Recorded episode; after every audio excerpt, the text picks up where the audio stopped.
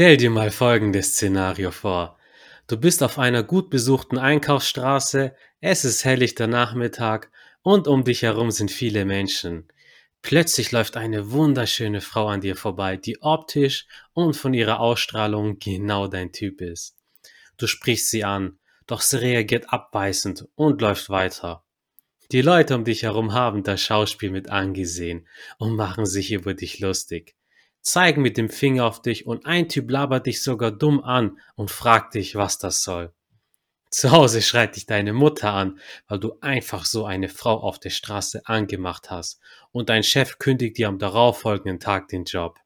Als Kirsche obendrauf stehst du noch in der Bildzeitung wegen dieser Aktion. Das ist das Horrorszenario jeden angehenden Verführers. Ob das in der Realität wirklich so zutrifft und wie du mit vermeintlichen Hatern umgehst, zeigen dir die Dating Bros in der heutigen Folge. Und die erste Frage, äh, die erste Frage geht direkt an Teen Wolf. Du hattest schon mal den Fall, dass sich deine Ansprechsessions in deinem Kuhkauf bei ein, zwei Mädels rumgesprochen haben. Wie bist du mit dieser Situation umgegangen? Ja, hallo, herzlich willkommen auch erstmal hier in der Podcast-Folge. Wie geht man mit Hatern um? Und direkt zu deiner Frage, lieber Errol. Ja, mein Kaff ist ja quasi so klein, äh, dass man die Kuh beim Namen kennt.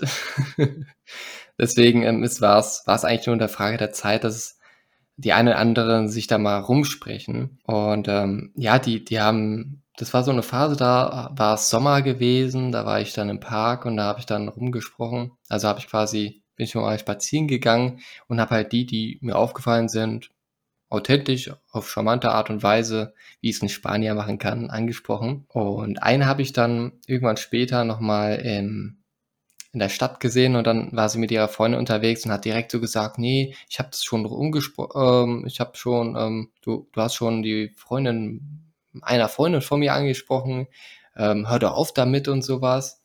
Und ähm, obwohl ich mega viel positives Feedback auch bekommen habe. War ne? wohl doch nicht so also charmant, hä?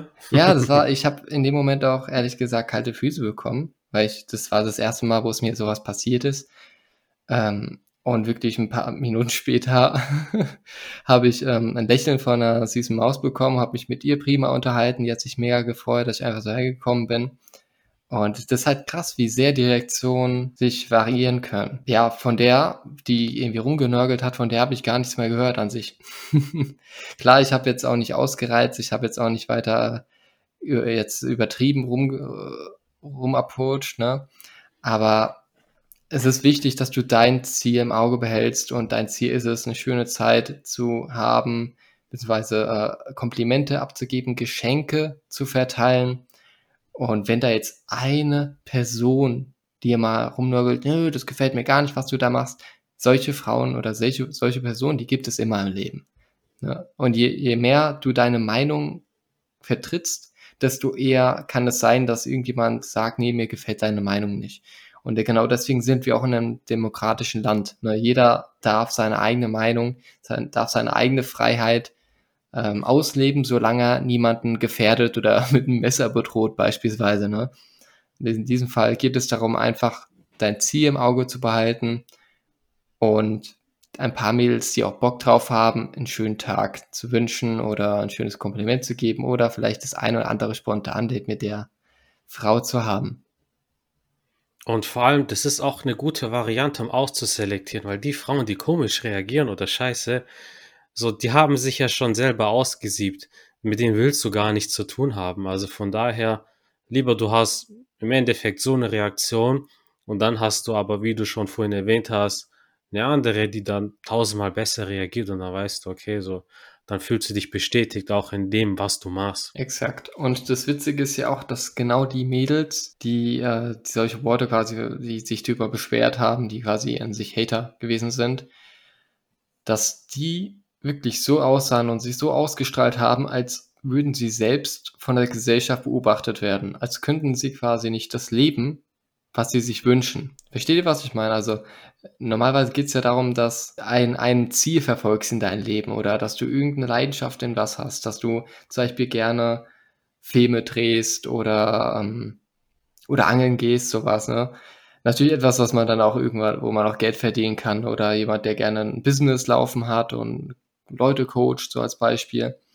Und da ist es wichtig, dass du, ja, am Ball bleibst, ne? Ganz am Anfang, das haben wir schon mal in anderen Folgen erzählt, wenn du irgendwas anfängst, dann bist du am Anfang so so 'n kleines Pflänzchen, das am Wachsen ist und das bei jedem Sturm, auch bei jeder Bewegung, wenn da mal jemand vorbeiläuft, kann das brechen, ne? Und es das ist halt nur die Anfangszeit. Sobald du da dein deine Basis gebaut hast, wird das ein richtig dicker Stamm und wird immer schwerer umzuwälzen. Ist so. Und wir haben auch schon oft darüber geredet. So, es ist wichtig, auch mit, sich mit Gleichgesinnten zu um, umgeben.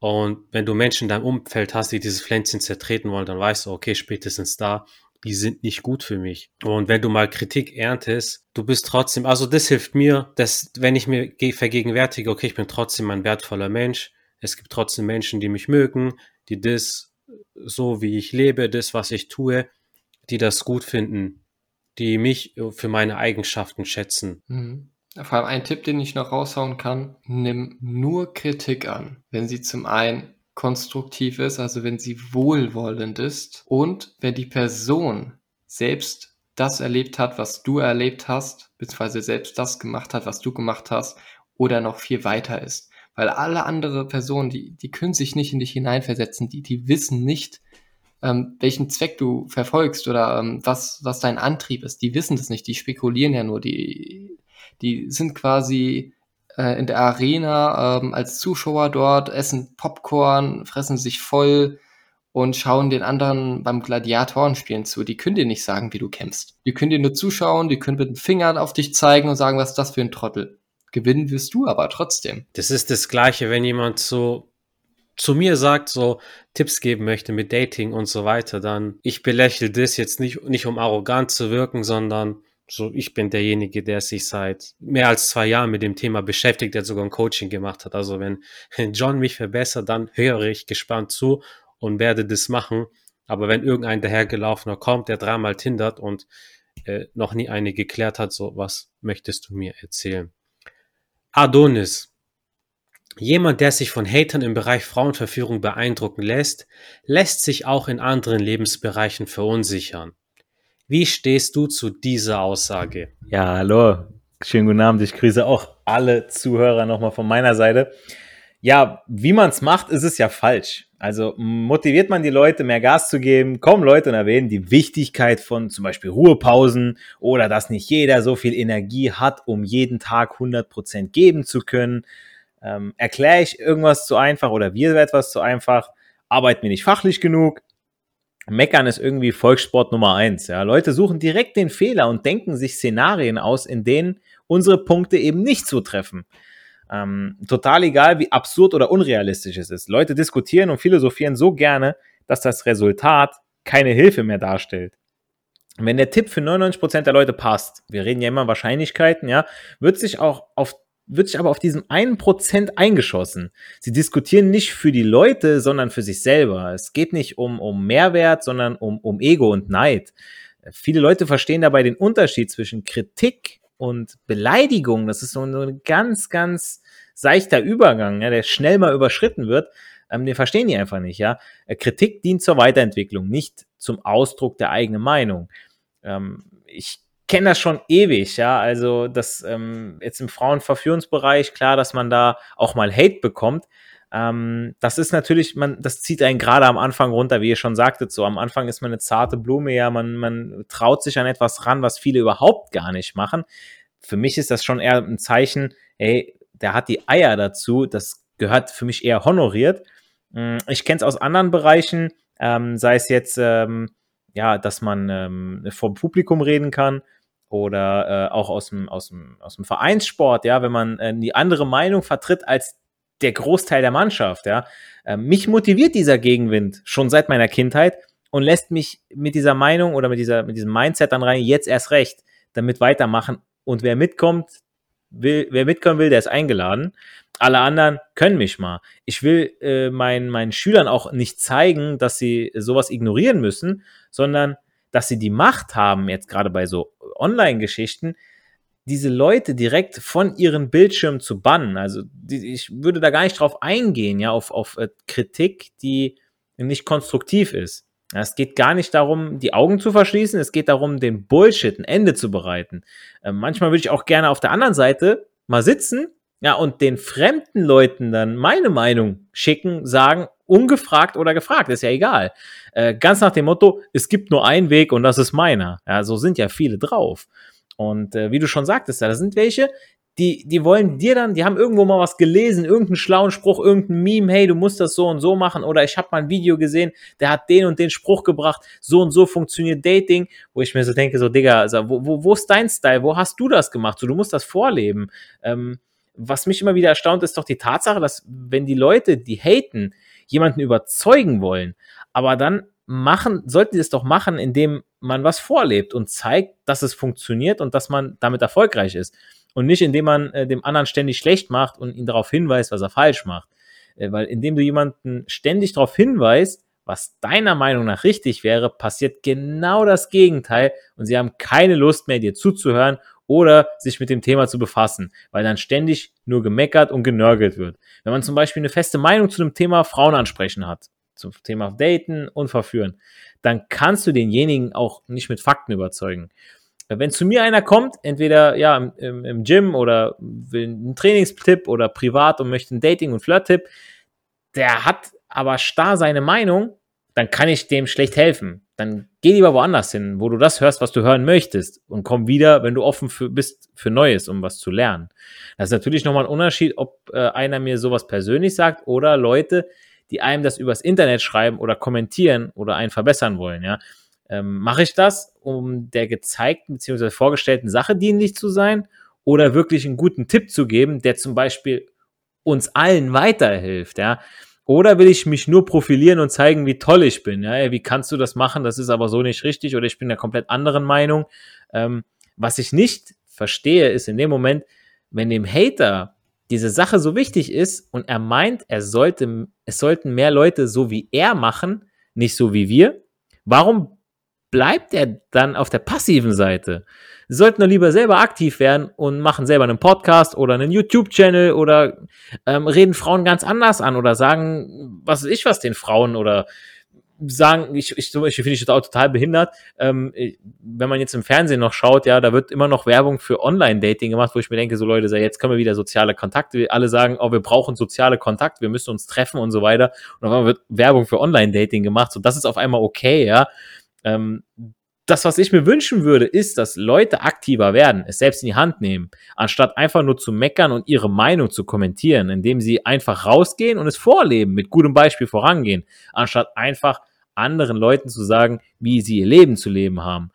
Hm, ein Zitat aus der Bibel passt hier wieder, weil Jesus sagte ja einst, liebe deine Feinde. Das bedeutet im, im höheren Sinne, dass man nicht an seinem Widerstand festhalten sollte, keinen Hass und keine Negativität gegenüber anderen haben sollte. Wir nehmen konstruktive Kritik gerne an. Für negative Dinge und Hater hegen wir weder Groll noch bauen wir einen inneren Widerstand auf. Denn für mich bedeutet jetzt der Satz, liebe deine Feinde im höheren Sinne, habe gar keine Feinde. Ähm, man möchte in unserer Szene nicht als der nette Typ abgestempelt werden. Auch sollte man nicht darauf warten, dass die Frau sagt, hey, war voll süß und nett, ja, weil wir sind die Verführer, wir gehen vorne weg.